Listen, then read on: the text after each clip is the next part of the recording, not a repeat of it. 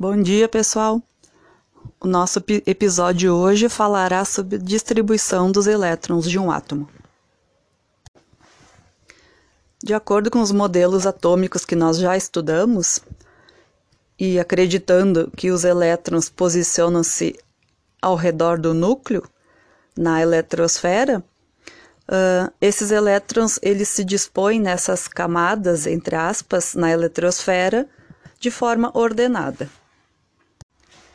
Só relembrando, a eletrosfera ela é formada por várias camadas, sete camadas na verdade, que estão representadas de dentro para fora, ou seja, mais próximo do núcleo ou mais afastado dele, através das letras do alfabeto, de K até Q, conforme vocês podem visualizar na figura 1 do documento de vocês em PDF.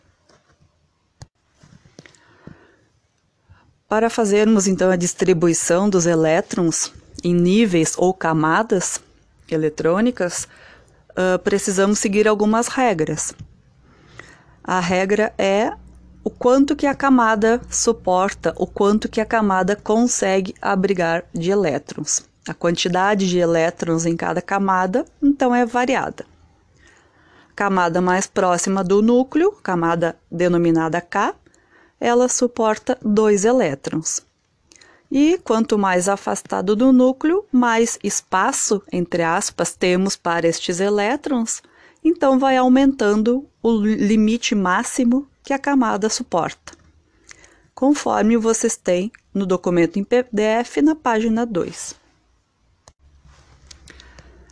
Vale lembrar que a última camada, que é a chamada camada da valência, que é onde nós uh, podemos manipular os elétrons com mais facilidade, uh, esta camada ela precisa estar estável.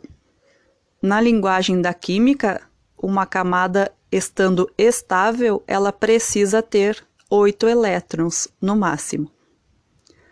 Então, tem que cuidar bastante quando forem fazer a distribuição dos elétrons em níveis ou camadas. Primeiro exemplo que temos no documento em PDF é a distribuição eletrônica do berílio. O berílio possui quatro elétrons, então, seguindo-se a regra de número máximo de elétrons por camadas, nós temos que, para o berílio na camada K, é igual a 2 elétrons, e a camada L igual a 2 elétrons também. Somando esses dois elétrons, ele totaliza o 4, né, número 4, que é o número de elétrons total do berílio. E o segundo exemplo, ali temos o átomo de cloro, o número atômico dele é 17. Então, seguindo a regra, primeira camada K cabe 2 elétrons, a segunda L, 8, e a terceira, 7, porque é o número que sobrou, entre aspas, né? Se nós somarmos os dois primeiros iniciais. 2 da camada K, 8 da camada L, somando esses dois números, totaliza 10.